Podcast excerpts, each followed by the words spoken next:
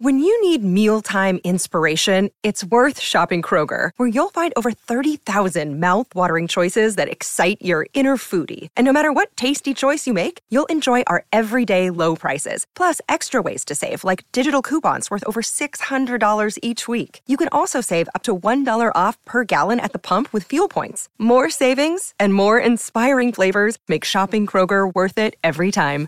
Kroger, fresh for everyone. Fuel restrictions apply. Another day is here, and you're ready for it. What to wear? Check. Breakfast, lunch, and dinner? Check. Planning for what's next and how to save for it? That's where Bank of America can help. For your financial to dos, Bank of America has experts ready to help get you closer to your goals. Get started at one of our local financial centers or 24-7 in our mobile banking app. Find a location near you at bankofamerica.com slash talk to us. What would you like the power to do? Mobile banking requires downloading the app and is only available for select devices. Message and data rates may apply. Bank of America and a member FDIC.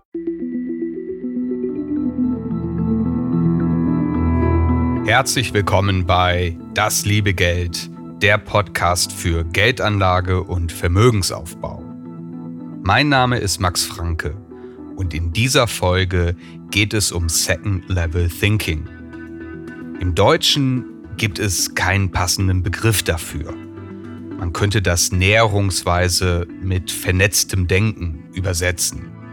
Demgegenüber steht das First Level Thinking, was man als konventionelles oder einfaches Denken beschreiben könnte. Ich spreche in dieser Folge darüber, was Second Level Thinking ist und wie es dabei helfen kann, bessere Entscheidungen zu treffen. Ich werde mich mit der Frage beschäftigen, warum wir insbesondere bei finanziellen Fragen zu einfachem Denken neigen und was wir dagegen unternehmen können. Also wie wir es schaffen, Second Level Thinking praktisch anzuwenden.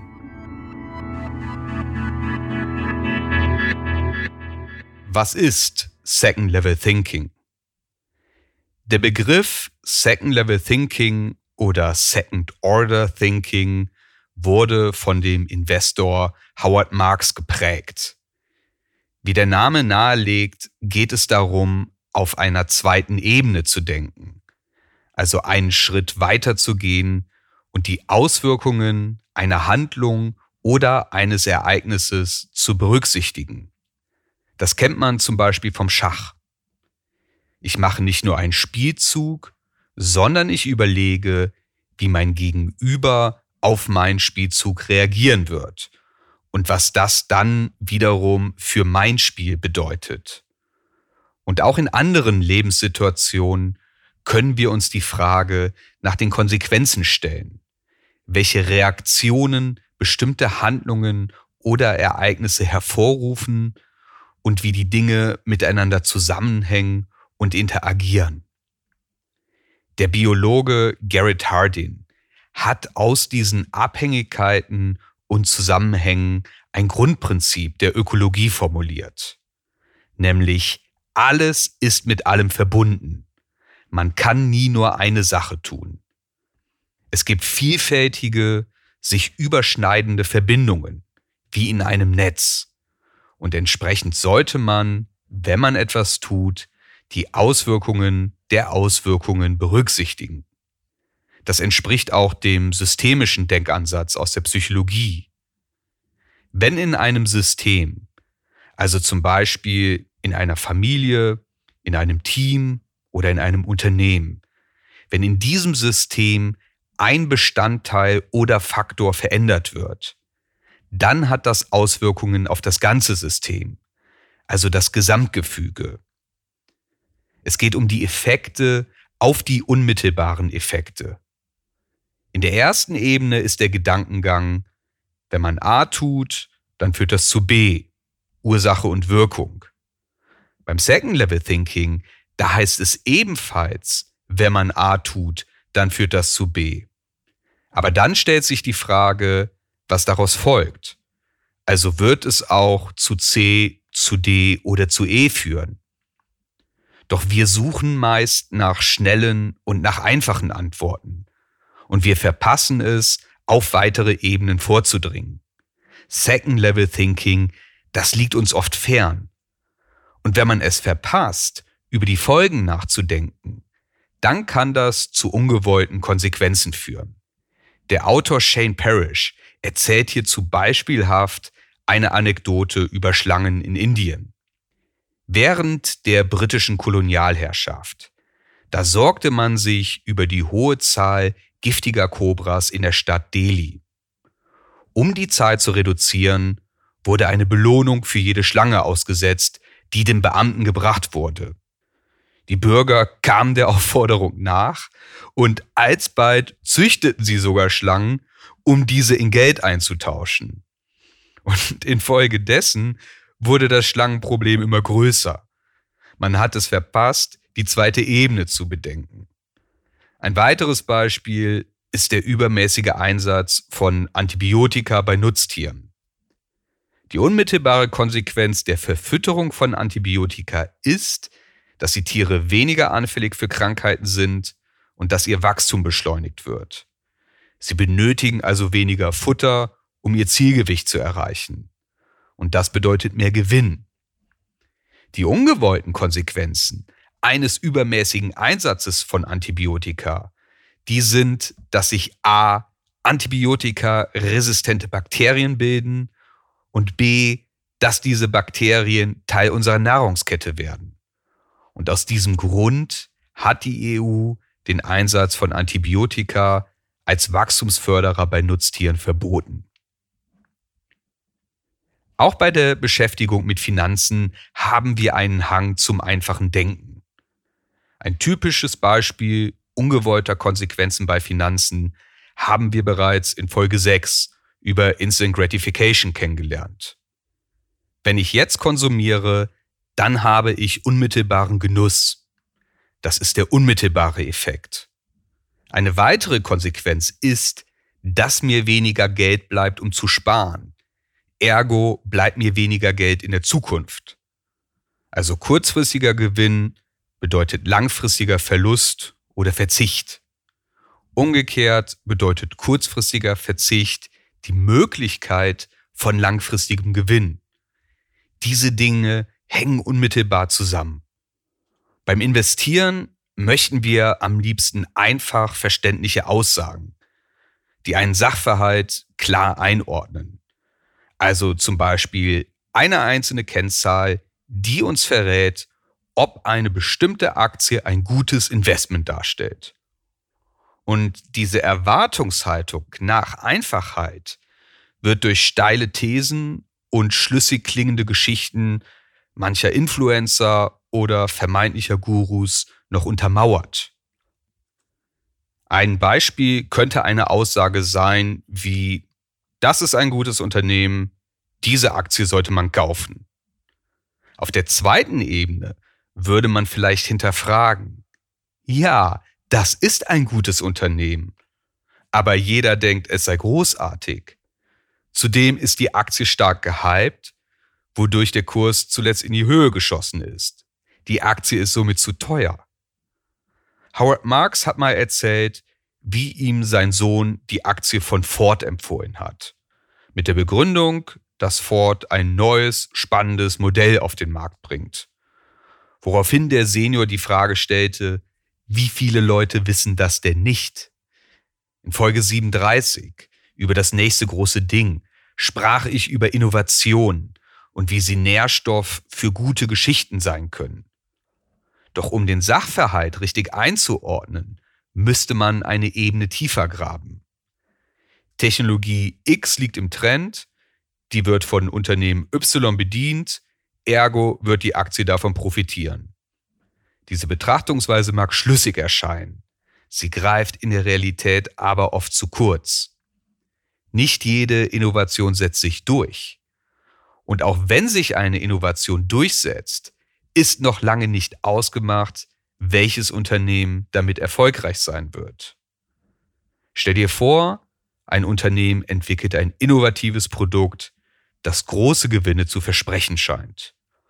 Dann ist zum Beispiel eine Frage, ob das Unternehmen überhaupt in der Lage ist, das Produkt erfolgreich zu vermarkten.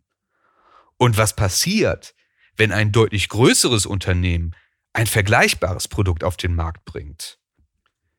für Innovationen wie auch für beliebte Aktien gilt. Sie kommen oft mit schlüssigen Geschichten daher. Aber diese Geschichten verpassen es oft, die Komplexität der Realität hinreichend darzustellen und weitere Konsequenzen zu berücksichtigen. Und selbst wenn das alles stimmt, bleibt ein grundsätzliches Problem. Offensichtliche Fakten oder beliebte Geschichten sind weit verbreitet. Wenn es aber offensichtlich ist und alle es wissen, dann ist die Information meist schon im Aktienkurs eingepreist. Also die Information bringt dir keinen wirklichen Mehrwert bei deinen Investitionsentscheidungen.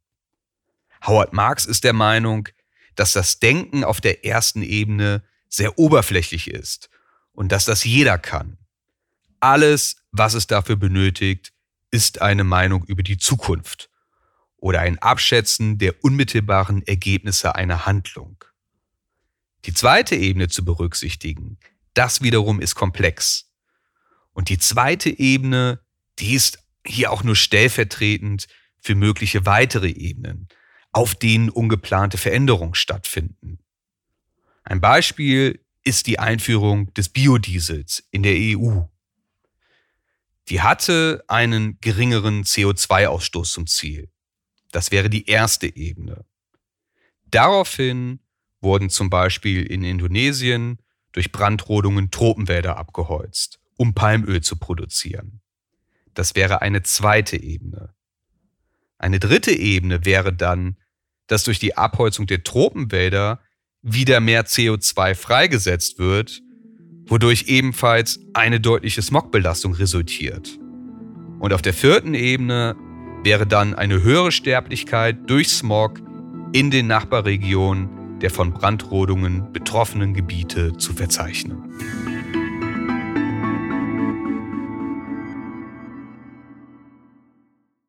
Beim Investieren ist Second Level Thinking in der Theorie eine sinnvolle Sache. In der Praxis ist das aber nicht immer leicht. Es gibt Investoren, die sich bewusst entgegen der vorherrschenden, meist auf Gedanken der ersten Ebene formierten Meinung positionieren. Das Stichwort ist Contrarian-Strategie, über die ich in Folge 15 über den Herdentrieb sprach. Der Markt neigt zu Herdenverhalten wodurch Wertpapiere regelmäßig überteuert gehandelt werden oder unterbewertet sind. Das möchte sich der Contrarian Investor zum Vorteil machen. Wenn bei der Mehrheit Konsens über ein Sachverhalt herrscht, dann kann ich zu einem anderen Schluss kommen, wenn ich einen Schritt weiter denke, also Second Level Thinking praktiziere. Ein Beispiel, der Markt ist der Meinung, dass ein Unternehmen Probleme hat.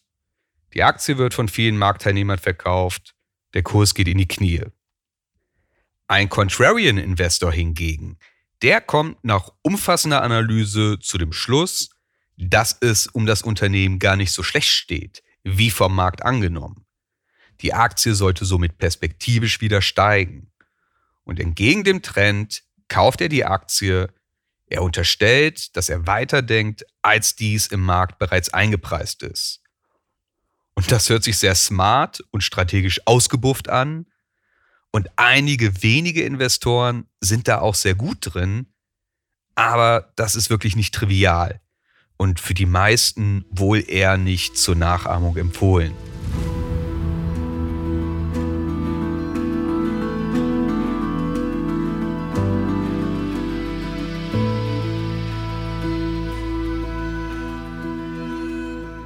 Wie kann man Second Level Thinking praktisch umsetzen? Second Level Thinking berücksichtigt Wechselwirkungen und es erkennt, dass es auch Effekte und Konsequenzen geben kann, die man vielleicht gar nicht beabsichtigt. Also man kann Dinge sehen, die auf den ersten Blick eher nicht erkennbar sind. Second Level Thinking, das ist ein bewusster und ein aktiver Prozess. Es geht um Neugier. Um Neugier, etwas wirklich verstehen zu wollen. Darum zu hinterfragen und sich nicht mit der erstbesten Antwort zufrieden zu geben. Man kann sich bewusst Fragen stellen Und was passiert dann? Oder was wäre wenn? Und weil man die langfristigen Auswirkungen verstehen möchte, kann man die Fragen ebenfalls in unterschiedlichen Zeiträumen gedanklich durchspielen. Was sind die Auswirkungen in einer Woche, in einem Monat oder in einigen Jahren? Man kann auch andere Menschen mit einbeziehen, die die eigenen Gedanken und Ideen in Frage stellen. Und man sollte andere Möglichkeiten und Optionen nicht vorschnell ausschließen. Nehmen wir an, du interessierst dich für ein Investment in einen Nutzwald. Holz ist weltweit gefragt und ein ökologisch sinnvoller Baustoff, ergo könnte das ein vielversprechendes Investment darstellen. Das mag durchaus so sein, aber dann könntest bzw. solltest du dir auch die Frage stellen, was bei einem solchen Investment alles schiefgehen kann. Ist eine fachkundige Bewirtschaftung garantiert? Welche Folgen hat zum Beispiel der Klimawandel für diesen Wald? Welche politischen Risiken sind mit einzukalkulieren? Wie sind die Fähigkeiten des Managements? Und welche Entwicklungen kann man überhaupt für den Holzpreis erwarten? Und traue ich mir zu all diesen Fragen überhaupt ein profundes Urteil zu? Das schließt an einen Aspekt aus Folge 14 über die erste Regel des Investierens an. Statt der Frage, welches Investment wird mich reich machen, könnte man sich auch fragen, wie man Fehler und Verluste vermeidet. Und entsprechend kann es bei jeder noch so verlockend klingenden Anlageentscheidung hilfreich sein, dass man versucht, mindestens zwei bis drei Argumente zu finden, die gegen das Invest bzw. dessen Erfolg sprechen. Das muss nicht heißen, dass man nicht letztlich doch zu einem positiven Ergebnis kommt. Aber man reflektiert den Sachverhalt vielleicht stärker und man läuft nicht Gefahr, die offensichtliche erste Ebene überzubewerten und weitere Ebenen zu vernachlässigen. Abschließend lässt sich sagen, das Denken auf der zweiten Ebene kann bei Entscheidungen, die dein Leben betreffen, hilfreich sein. Es kann dir dabei helfen, die Konsequenzen deines Tuns durchzudenken. Bei Investitionen kann das aber sehr anspruchsvoll sein. Und Second Level Thinking ist Arbeit. Second Level Thinking lässt uns nicht die Zukunft vorhersagen. Wir können aber mögliche oder wahrscheinliche Auswirkungen durchdenken und initiale Einschätzungen hinterfragen. Wenn wir die zweite Ebene beherzigen, dann können wir unsere langfristigen Interessen besser wahrnehmen. Und wenn wir uns nicht mit dem einfachen, dem oberflächlichen Denken zufrieden geben, dann hilft uns das kritische Hinterfragen dabei, unabhängig zu denken und bessere Entscheidungen zu treffen. Damit endet diese Folge von Das liebe Geld über Second Level Thinking. Vielen Dank, dass du eingeschaltet hast. Ich hoffe, dass du den ein oder anderen Gedanken für dich mitnehmen konntest. Und ich würde mich sehr darüber freuen, wenn du diesem Podcast auf der Plattform deiner Wahl folgst und bewertest und wenn du ihn all jenen empfiehlst, für die die Inhalte relevant sein könnten. Du kannst das liebe Geld ebenfalls als kostenlosen Newsletter abonnieren. Den Link findest du in den Show Notes. Bis zum nächsten Mal.